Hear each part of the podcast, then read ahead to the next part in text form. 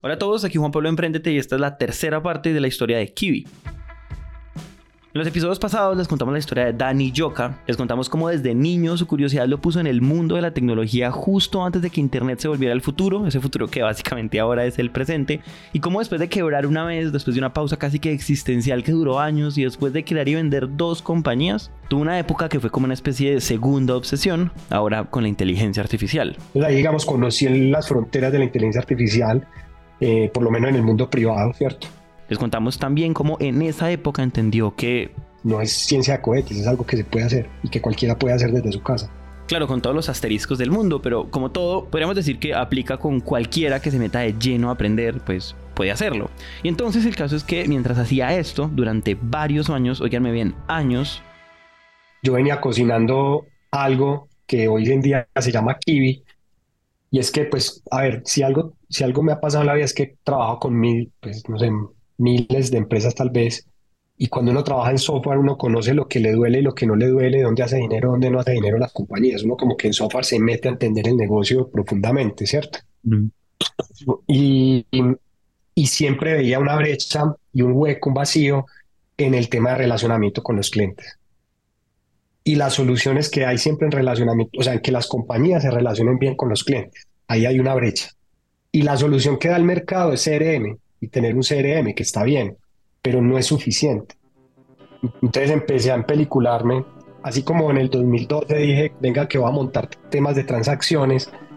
En el 2016 dije, venga que voy a montar algo que tenga que ver con empatía y con confianza.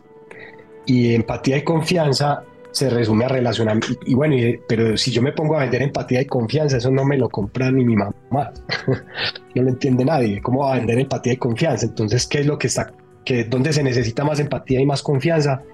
Y es en las relaciones entre empresas B2B con empresas. O sea, en montar un B2B, ofrecer software para compañías que le ayuden a relacionarse mejor con las personas. Yo sé que hasta aquí esto todavía suena un poquito raro, pero les juro lo que tiene de raro lo tiene interesante y por eso me voy a enfocar primero en qué es Kiwi y sobre todo cómo se va transformando.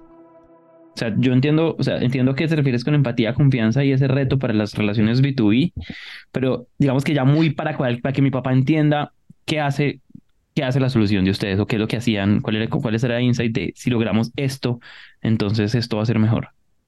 Mira, al principio Kiwi lo estábamos vendiendo como lo que se llama un CDP, Customer Data Platform, que es como la plataforma donde tú guardas a todos los contactos con los que te relacionas y empiezas a organizarlos y a aprender de ellos. Entonces Kiwi está hecho como un CDP, una matriz de datos para las marcas, eh, donde se empieza a alimentar de diferentes canales de información, llámese post, llámese e-commerce, eh, llámese chat, redes sociales, donde la marca se relacione y, puntos físicos también en eventos, también hemos trabajado mucho con eventos, entonces donde la marca se relacione con las personas, nosotros capturamos esa información de manera segura con, con, con todo el protocolo de Aveas Data y la marca tiene una matriz de datos donde empieza a relacionarse de una mejor manera con, con las personas. Ahí es donde viene la, la, palabra Kiwi, la, llave de las personas. Mm. Eso fue en el 2016 que empezamos como a trabajar así los fines de semana y en las noches. Eh, eh, y en el 2020 luego pues ya nos cansamos de la compañía en la que estábamos trabajando porque terminamos de nuevo haciendo software a la medida con inteligencia artificial para empresas de Estados Unidos. También nos cansamos de seguir haciendo eh, pues muy, muy, muy, buen dinero, pero, pero como sin propósito real o un propósito que nos motivara, que nos, que nos ayudara, pues que nos, que nos pusiera como, venga, estamos haciendo algo que valga la pena. Entonces ahí fue que dijimos, venga, arranquemos con Kiwi. Eh, vendimos las acciones que teníamos de esa compañía. Eh, la historia larga es que esas acciones las pagaron eh, muy mal pagadas unos años después, unos meses después. Y, y, bueno, arrancamos un grupo de seis personas que, que, creyeron en el tema. Entre esas personas estaban Juan Esteban Ríos, estaba Dani Uribe, Felipe Arango, quien ahora son, quien ahora son socios fundadores de la compañía. Bueno, y arrancamos en enero con una incertidumbre enorme, sin plata, pero pues como el negocio estaba montado para hacer plata desde el día uno, empezó a, generar tracción. Eh, luego eh, llega Samuel Urquijo y llega como CEO, el cual le dio unos matices muy bonitos a la compañía. Y llega Caleb Ramos, que, que que él desde Estados Unidos ya empezó como con todo el tema comercial. Entonces ahí fue como los, los cinco socios fundadores, arrancamos a, a trabajar, en llega pandemia en marzo y esto fue un, un, apoyo enorme de mi esposa, de Rocío, que siempre me ha enseñado temas de, de emprendimiento. Ella es una emprendedora. Yo me enamoré de una emprendedora. Eh, casualmente también con nuestro hijo Luciano desde el 2016, que él nació en el 2017, entonces Kiwi, como la idea nace también con mi hijo, entonces son como mis dos hijos. Y, y mm. arrancó la idea y en el 2020 arrancamos, mi esposa me ha apoyado siempre, eh, desde el primer momento sentada conmigo eh, creando pues las bases de la compañía y nos llega pandemia y pues la crisis para todos fue bastante fuerte, crisis personal, pues perdimos familiares, varios miembros del equipo y pues lo, normal pues que nos tocó pasar. Por un lado muy, pues creo que a todos nos tocó de alguna manera esto. Sí, varios, varias personas, varios familiares del equipo se, se nos ah. fueron en pandemia.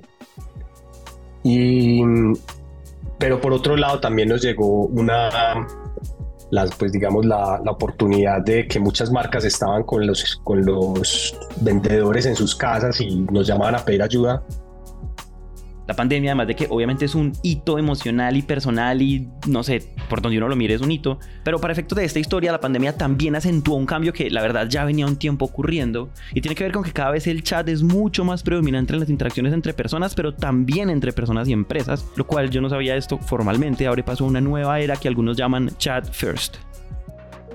En el 2007 eh, el mundo cambió ah, con la invención del iPhone iPod, y ahí fue que salió el término mobile first. No sé si, lo, si, lo, si, les hace, si se les hace familiar el mobile first. Y mobile first es prácticamente que empresa que no se montó en mobile, en que sus negocios se movieran a través de un, de un móvil, sea un aplicativo móvil o una página web que, una página web que se moviera en móvil, sobre todo aplicativo móvil con App Store y todo esto. La empresa que no se montó en mobile first desapareció. Desde el 2020 para acá, ya viene el chat first. ¿Y qué es el chat first? Que empresa que no se monte en temas de chat la va a tener compleja, pues sobre todo en Latinoamérica, porque en Latinoamérica todos compramos por chat. Todos, todos queremos, estamos en un chat. Y en un mundo en que el centímetro cuadrado más competido es este. Obviamente en ese momento Dani me estaba mostrando un celular. Este es el centímetro cuadrado más competido del mundo. Entonces ya vos tener un aplicativo, ah, yo quiero hacer un aplicativo móvil. Pues, pucha, va a salir caro, muy caro estar ahí en esa primera pantalla de alguien, ¿cierto? Mientras que en esa primera pantalla, que es el centímetro cuadrado más caro del mundo, todos tenemos un chat. Llámese Instagram, llámese Telegram, llámese WhatsApp, llámese Facebook Messenger, todos tenemos un chat en esa primera pantalla, por lo menos en Latinoamérica.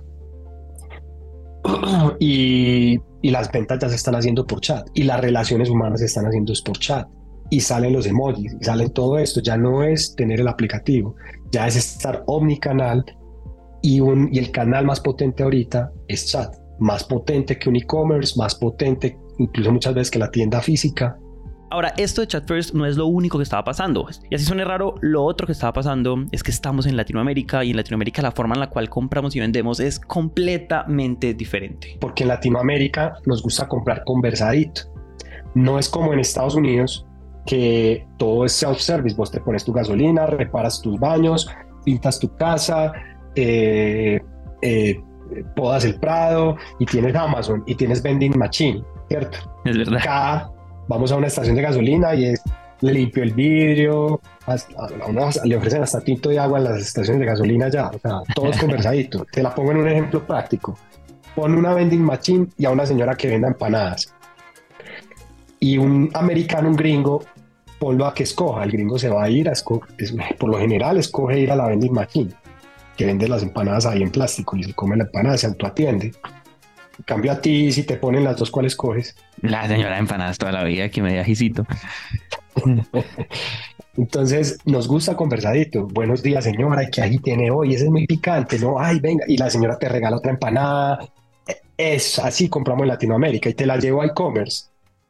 Cuando, bueno, me la sé con empanadas y con tacos. Cuando llegas en un e-commerce y tú pones así una landing page con una foto espectacular en 3D de un jean y dices jean azul, talla M, 70 mil pesos. Compra acá, si un botón rojo grande, compra acá, ¿cierto?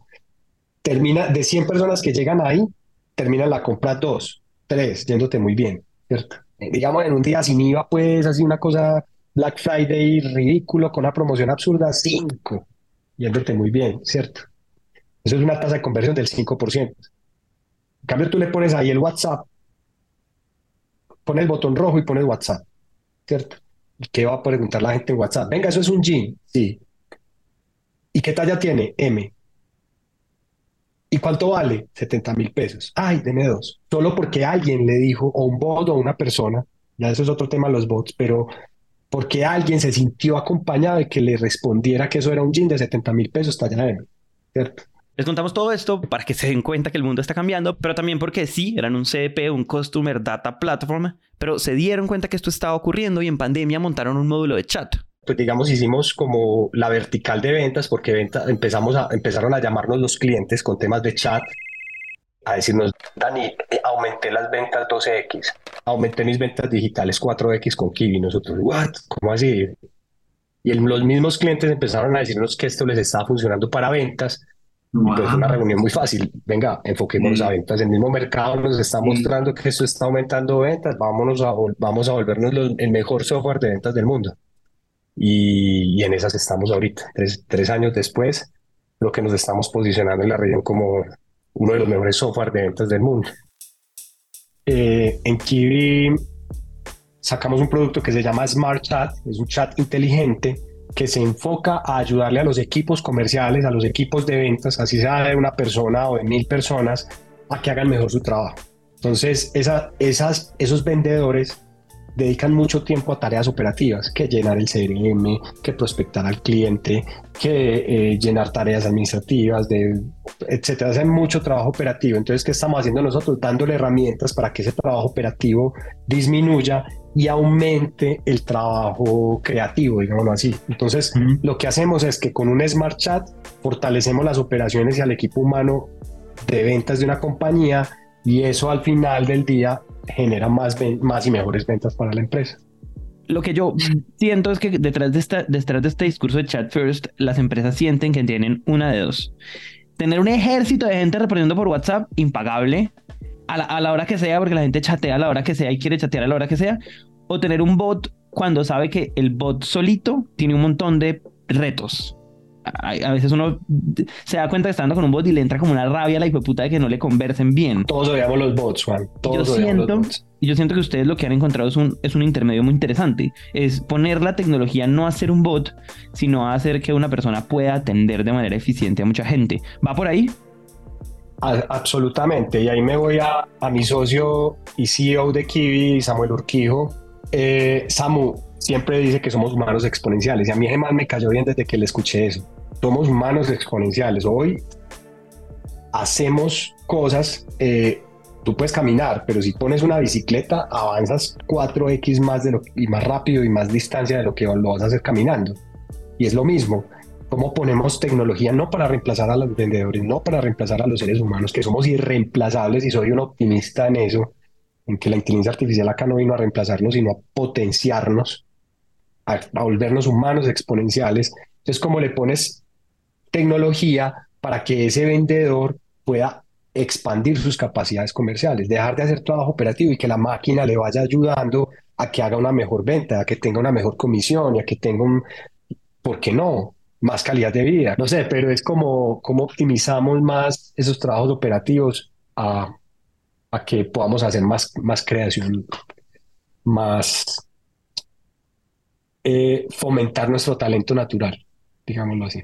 Me encanta. Fomentamos el talento natural.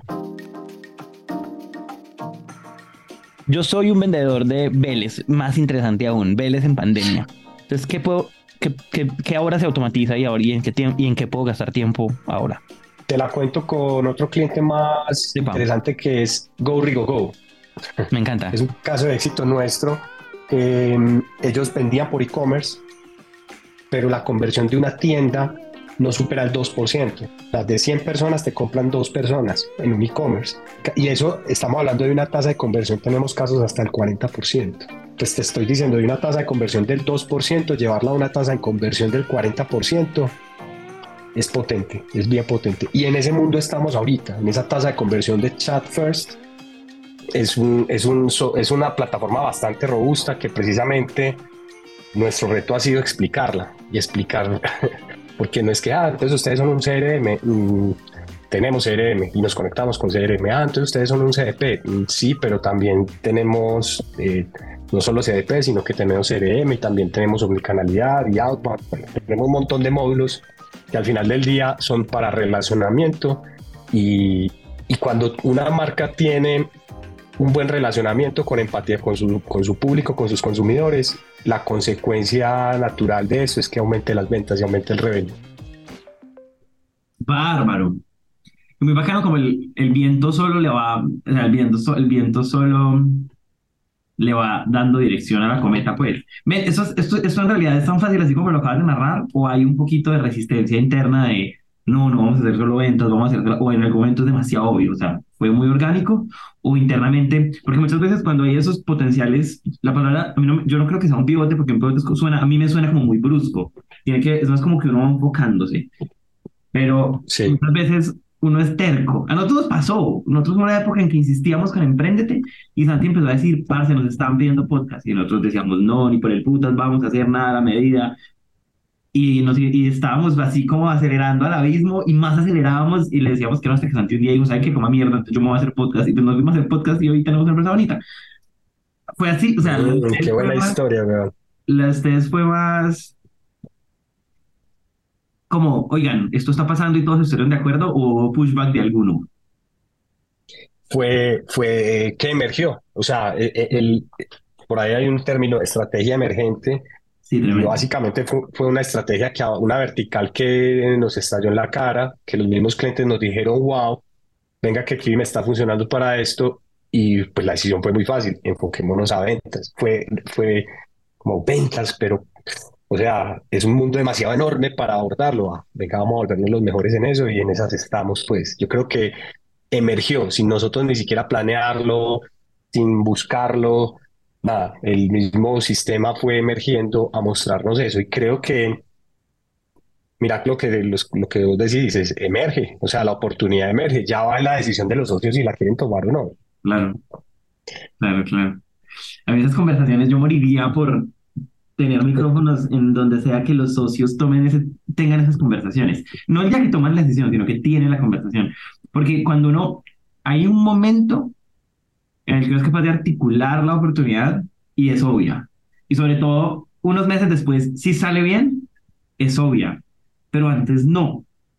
Eh, 100%. Y da miedo, da miedo, exacto. Como que las oportunidades son un elefante en la habitación, pero el elefante está partido.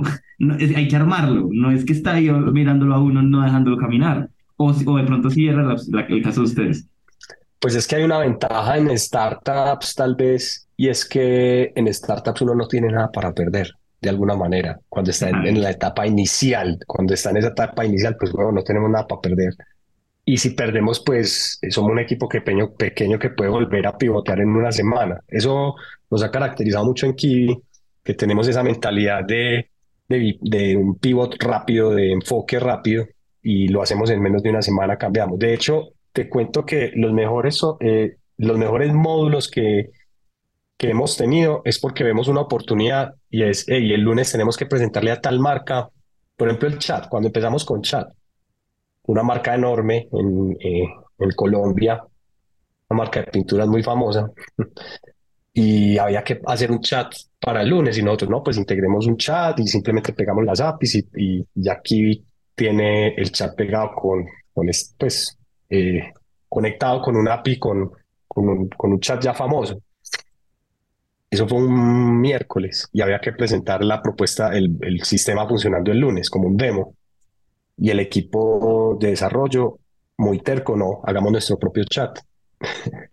y en cinco días salió. O sea, la versión inicial salió en cinco días. Obviamente eso creció y eso fueron unos dolores de cabeza enormes pero la mayoría de módulos que hemos hecho han sido así, que vemos la oportunidad, hagámosla en una semana, en menos de una semana el MVP, y si funciona ya le damos, ya lo hacemos bien hecho, por decirlo así, ya lo hacemos desde las bases bien hecho. Pero ese primer MVP es que funcione. En empresa tenemos el, el dicho que pase el agua, y si pasa el agua, seguimos, si no pasa el agua, devolvámonos y, y hagamos otra cosa. Entonces ha sido como una filosofía de pivot que hacemos rápida pues en la empresa. Aquí les voy a hacer como una especie de confesión y es que cuando yo estoy armando los episodios, ¿cómo decir esto? Me da miedo vender la idea de que hay un punto en donde todo es perfecto, porque cada que ustedes sientan eso escuchando una historia, eso es mentira y esto es mentira en este momento. Entonces les estamos contando que estos manes hicieron un cambio brusco y encontraron un mercado que era súper importante para ellos, pero ¿cómo les parece que eso también implicó retos? Porque entonces, pues para crecer cualquier cosa se necesitan recursos y entonces... Nos tocó buscar inversionistas, nos tocó buscar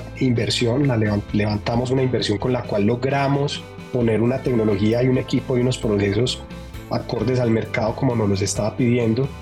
Em, la historia cruel ahí, digamos, es que ese dinero se nos acabó y la expectativa que teníamos de crecimiento bajó muchísimo.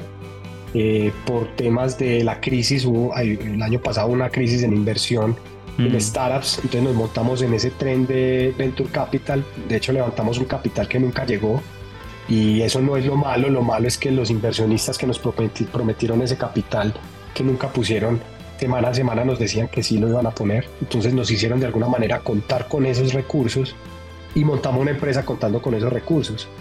Y lamentablemente llegamos al punto en que el dinero no llegó, tomamos la decisión tarde y nos tocó despedir a casi la mitad del equipo. De 110 personas, personas que eran todas buenas, que eso es lo más doloroso, todas buenas, nos tocó quedarnos con casi 60 personas.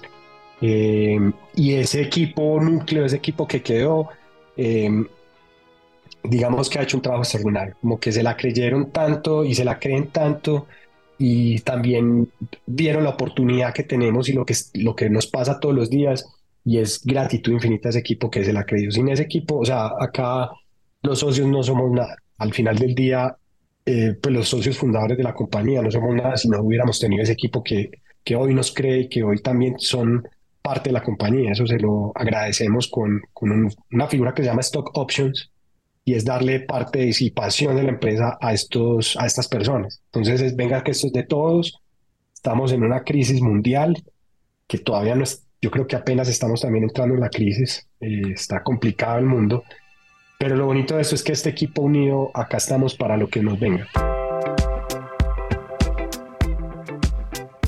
Ya logramos, ya superamos ese golpe, flotamos, no solo flotamos, sino que estamos creciendo y y es gracias a este equipo unido que tenemos. Y empresas grandes como Pintuco nos creyeron, o como Autolarte, por ejemplo, en Medellín Chevrolet, eh, y como Cueros Vélez, eh, nos creyeron y venga que necesitamos poner a vender nuestros vendedores eh, por WhatsApp y por Instagram porque están en la casa. Entonces ahí fue que aceleramos la tecnología en Kiwi y nos empezó a ir súper bien y terminamos como lo que íbamos a hacer en tres años, lo terminamos haciendo como en tres meses, eh, aprovechando también pandemia, trabajando 15, 17 horas al día, montando el tema y, un crecimiento exponencial muy grande, con unos retos enormes porque no sabíamos trabajar remoto, no teníamos ni idea, entonces nos tocó aprender a trabajar remoto. Hoy en día aquí ya tenemos una eh, inteligencia artificial en el núcleo eh, que eso es bien importante. La transformación digital hoy no es poner ya software en el núcleo, ya es poner inteligencia artificial en el núcleo, sin duda, sin duda. Y se nos vino más rápido de lo pensado el tema de inteligencia artificial. Eh, hoy Kiwi tiene mm, más de 5.000 clientes en 12 países. Eh, venimos con una facturación positiva, digamos, no estamos como muchas startups quemando dinero, sino que al contrario estamos modo bootstrapping, eh, expandiendo el negocio orgánicamente. Ahorita viene este año también un tema de expansión que, que pues no puedo contar mucho, pero sí venimos con un tema de expansión fuerte en, en Estados Unidos y México sobre todo. Y bueno, y estamos es, esto es un tema, pues el tema de inteligencia artificial, de chat first, de, de, de que los vendedores o los equipos comerciales o incluso pues muchas personas estamos pensando que la inteligencia artificial está peligrosa y que viene a reemplazarnos. nosotros somos optimistas y estamos, es, venga, no, esto no vino a reemplazarnos, esto vino a potenciarnos. Y estamos ahorita en ese reto, eh, en que los clientes sean rentables, sean prósperos, en que los inversionistas eh, estén tranquilos con una empresa sólida financieramente y, y divirtiéndonos.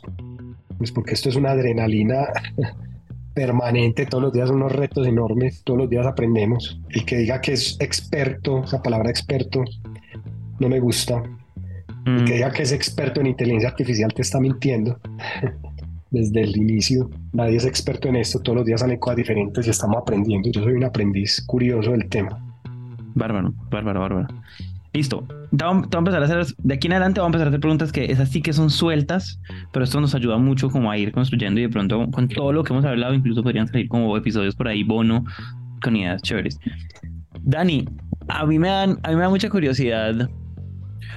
Uno podría interpretar esos años o ese tiempo que estuviste post primera quiebra y pre primeras empresas que vendes como como, como medio abstraído del mundo productivo y, encontrándote contigo y haciendo un montón de cosas que son importantes, como una pausa y ya. Simplemente como, como mucha gente yo siento que entiende el año sabático, como que paran, van y se encuentran, es como un paréntesis en la vida. Y a mí me late que no es así, o sea que hay un montón de cosas que se, se habilitan después de haber vivido ese proceso que es muy personal. Entonces, a mí me dan ganas de preguntarte, como, ¿qué crees? O sea, ¿cómo crees tú que hubiera sido la historia si tú no hubieras hecho esa pausa? ¿Tú crees que hubiera sido lo mismo? No, absolutamente no. Agradezco profundamente esa quiebra, Juan, porque me hizo una mejor persona en todo sentido. Eh, no quisiera saber qué hubiera sido de mí donde esa, donde esa empresa hubiera seguido exitosa. O sea, sería una porquería de persona, seguro seguro. No sé, agradezco mucho eso, agradezco eso. Em, yo creo que todas las personas necesitan una pausa, obligada, voluntaria, pero sí, para lo que esté haciendo, así sea un mes, puta, pero desconéctese. pucha, yo creo que más valioso. Yo sé que, pues, para uno que ya tiene hijos y personas que tienen unos hijos y un empleo estable, decir eso es casi imposible, pero pucha, busquen la manera de hacerlo. Creo yo mm. que sería una recomendación. A mí en lo personal y en los amigos y, socios que lo han hecho, transforma muy positivo, porque vos te metes como en la caja, en la caja, en la caja o en la rueda de hámster todo el tiempo, todo el tiempo y se te va la vida. Y no tuviste el tiempo de verte por fuera de esa rueda de hámster. Entonces ahí es, esas desconectaditas son importantes. Si no se puede un mes, pues al menos los domingos salga y, y desconéctese y mire la vida de otra manera. Creo que eso es vital. Mm, entiendo. Es importante, es vital. Oye, entendiendo que no es que después de eso, o sea, antes de esa época no e, eras un hombre oscuro y ahora eres un, un hombre iluminado, no quiero vender esa idea, pero una de las cosas que me dan ganas de entender como de, de los cambios puntuales que crees que pasó es como tú usas el tiempo. Yo creo que sí, ahorita hay una persona un poquito más consciente y entre muchas de esas conciencias que percibo mientras hablas es como con el uso del tiempo. ¿Hay aprendizajes o cosas que este puede ser un buen espacio para compartir? Del tiempo... De como sea que tú lo entiendes o lo no, Para mí el tiempo no existe, el tiempo existe en el momento presente, o sea, y eso, pues, he, aprendido prácticas de meditación y, y de yoga incluso, que, lo, que con respirar lo hacen consciente de este momento. O sea, no te imaginas lo que estoy disfrutando estar aquí contigo en esta entrevista, desconectado del resto de las cosas. Y eso lo valoro tanto, tanto. Para mí el pasado es nostalgia y el pasado sí, bacano, te formó. No te quedes ahí patinando en el pasado. Y tampoco te pongas ahí a estar soñando, soñando, soñando, soñando. No. Por ahí alguien que me enseñó a meditar me dijo, hágase de cuenta que meditar es jugar un partido de tenis. El cerebro la mente siempre te está diciendo futuro, presente, futuro, eh, futuro, pasado, futuro, pasado, futuro, pasado. Y meditar consiste en llevar esa bola de tenis a la cancha así, ponerla equilibrada en la mitad de la cancha, en, la red. Y ese es el infinito tiempo presente. Entonces meditar se trata de que con técnicas de respiración logres llegar que, a que tu mente no te esté jugando con pasado y futuro, sino que estés centrado en el presente completamente. Y cuando tengas un problema, incluso Claratón mi segunda madre, que la amo, eh, me enseñó, por ejemplo, cosas como liderazgo sobre el del mindfulness y que y eso lo aprendo todos los días y ojalá lo tuviera eh, como un principio marcado, que no tuviera que hacer esfuerzo para hacerlo. Y es antes de un email, antes de una llamada, antes de responderle a tu esposa, antes de hablarle a tu hijo, antes de cualquier cosa, respira tres veces al menos. pausa, conciencia de lo que estás haciendo y dónde estás y ahí vas a poder tener una mejor Em, respuesta, incluso antes de un email, de lo que sea. Ahí es bueno esa pausa, concentrarse en el infinito tiempo presente y ahí sí actuar en lo que tengas que actuar. Ese, esa es una de las, y, lo, y, lo, y ojalá lo aplicara pues todo el tiempo, ¿cierto? Pero es mi concepto del tiempo, o sea, que del tiempo ese, cómo, cómo no estar en futuro y pasado, sino estar acá, aquí y ahora, pues, que es el cliché, pero uno nunca termina de, sorprenderse con eso, la verdad. Eh, Kiwi se tiene que acabar solo como ejercicio académico para hacerte la pregunta y te toca emprender en otra cosa sin pensar en, en que no hay recursos, o sea, sin, no tienes que emprender con las uñas. ¿Qué harías? Mi corazón me dice, váyase para una playa a reproducirse. Vaya a reproducirse al Caribe. Eh, pero digamos que, que mi mente y mi responsabilidad me dice que tengo que hacer un montón de cosas adicionales. Me quiero meter por el lado de confianza, como, como ahorita estoy en empatía, antes estaba en transacciones, ahorita estoy en, en empatía, me quisiera meter por el lado de confianza. Creo que por ahí hay de todo por hacer y la respuesta no es data credit. Me hago entender, o sea, la respuesta tampoco es un score de banco por ahí va. Creo que me, encantaría. Me encanta. Por ahí. Me encanta que las, como los labels que guían tu pensamiento siempre son muy desde arriba. Es, vamos, cuando tú me explicaste transacciones, no me estabas hablando de. Claro, no, eventualmente eso se aterriza a pasarela de pagos, pero tú me estás hablando de transacciones como un tema grande, como que tú tienes la posibilidad de, cuando ves esas cosas, estás arriba de la montaña, lo más arriba que puedes. Yo sé que siempre se puede estar más arriba, pero estás en lo más arriba que puedes de las montañas que puedes. Y después me hablas de, y después me empezaste a hablar de empatía y con, de empatía. Y, y, uno, y yo dije, ¿cómo así que empatía? Después entiendo a qué te refieres cuando me aterrizas esos productos y ahora me estás dando confianza, entonces no estoy seguro. O sea, sería muy interesante ver qué sale de ahí, pero eso me parece muy interesante en cómo pareciera que piensas. Que no sé si sea fácil de seguirte siendo socio tuyo, me parece interesante, pero no sé si sea tan fácil de. No, no, no, no es fácil, para, eh, no lo entiendo ni todavía. ni para ti. No, pero sé que por ahí es.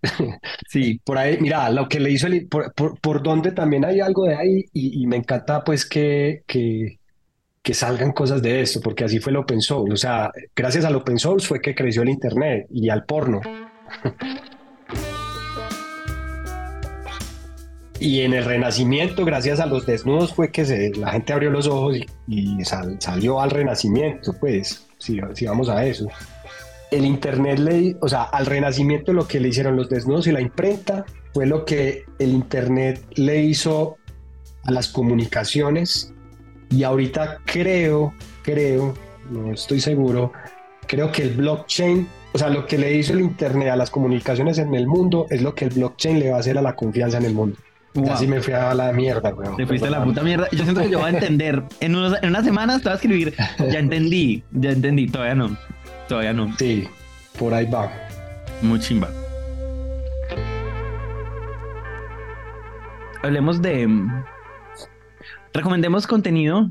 Tú, hay, hay libros, películas, poemas que tú crees que cualquier emprendedor que está escuchando estaría cool que leyera o visitara. Cualquier forma de contenido. Cuentas de Twitter, eh, lo que sea. Pues así que me preguntas como un libro para recomendar, eh, The Prosperity Paradox, que la escribieron tres personajes, que no me preguntes el nombre, pero búscalo. Prosperity Paradox. Me encanta cómo, cómo países, habla más o menos como de los países que los últimos 50 años no ha pasado nada o los últimos 50 años se quiebran, pero lo más bonito es como países como Corea, por ejemplo, que de la miseria de la nada from scratch están siendo potencia mundial en este momento y cómo tuvieron que unirse esos grupos de personas para, para que eso pasara. Prosperity Paradox, como, como para libro chévere. Eh, podcast recomendado, Empréndete. Y Máquina de Ventas, pues puta, lo recomiendo un millón de veces, pues porque aparte de enseñarte a vender o de, o de abrirte la puerta de, que, de sentirte orgulloso como vendedor, es también un tema de motivación personal. amo a Santi y a, Dan en lo que han hecho y, y, y lo recomiendo profundamente. Y no sé, ahorita hay que estudiar mucho de inteligencia artificial definitivamente. O sea, sigan a todo lo que esté pasando con OpenAI, todo lo que está pasando ahorita con, con Midjourney, con, bueno, con todo esto que, que está pasando en inteligencia artificial, definitivamente hay que estar siguiendo contenido y practicándolo. Pues porque no van a ser reemplazadas las personas, sino que van a ser reemplazadas las labores de las personas que no usen inteligencia artificial. Entonces, tal vez los que no usemos, los que no usen inteligencia artificial sí puedan ser reemplazados próximamente. Rápido. Esto se vino duro. Entonces, lo mínimo, bueno, recomiendo mucho a Platzi también y los contenidos de Platzi son buenísimos. Estoy hablando de contenidos en español, ¿cierto? Sí. Eh, y, y, hay que aprender, o sea, como, como lo dicen en Platzi todo el tiempo, nunca pares de aprender, o sea, a no ser de que quieras estar en una hamaca reproduciéndote en el Caribe tranquilo, ¿Para qué aprender?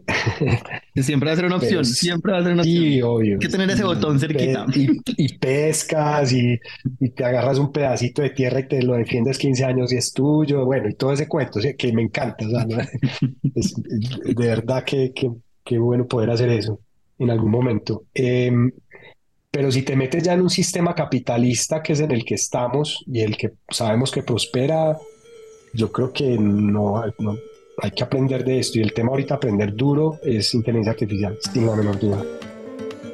Me encanta. Dani, yo me quedé sin preguntas. Estoy alucinado y estoy muy feliz. Siento, esta, es una de esas conversaciones que yo estoy seguro que yo me voy a morar digiriendo semanas, pero eso es, una, eso es un buen síntoma. Qué chimba conversar y conocerte. Qué chimba contar esta historia, qué chimba amplificar y qué chimba que sigamos en contacto, parce. Que veamos. gracias, Juan. Ahí, por donde sea. Ahí con el sábado pues ya con Santi estoy cocinando cositas, vamos a hacer cosas importantes, creo. Bárbaro. Nos, vamos a inventar eh, cosas bacanas. Entonces, pues vamos y los admiro mucho, padre. Tienen una empresa hermosa, eh, la están haciendo muy bien, weón. Eh, por acá lo que necesiten, parce, bienvenidos.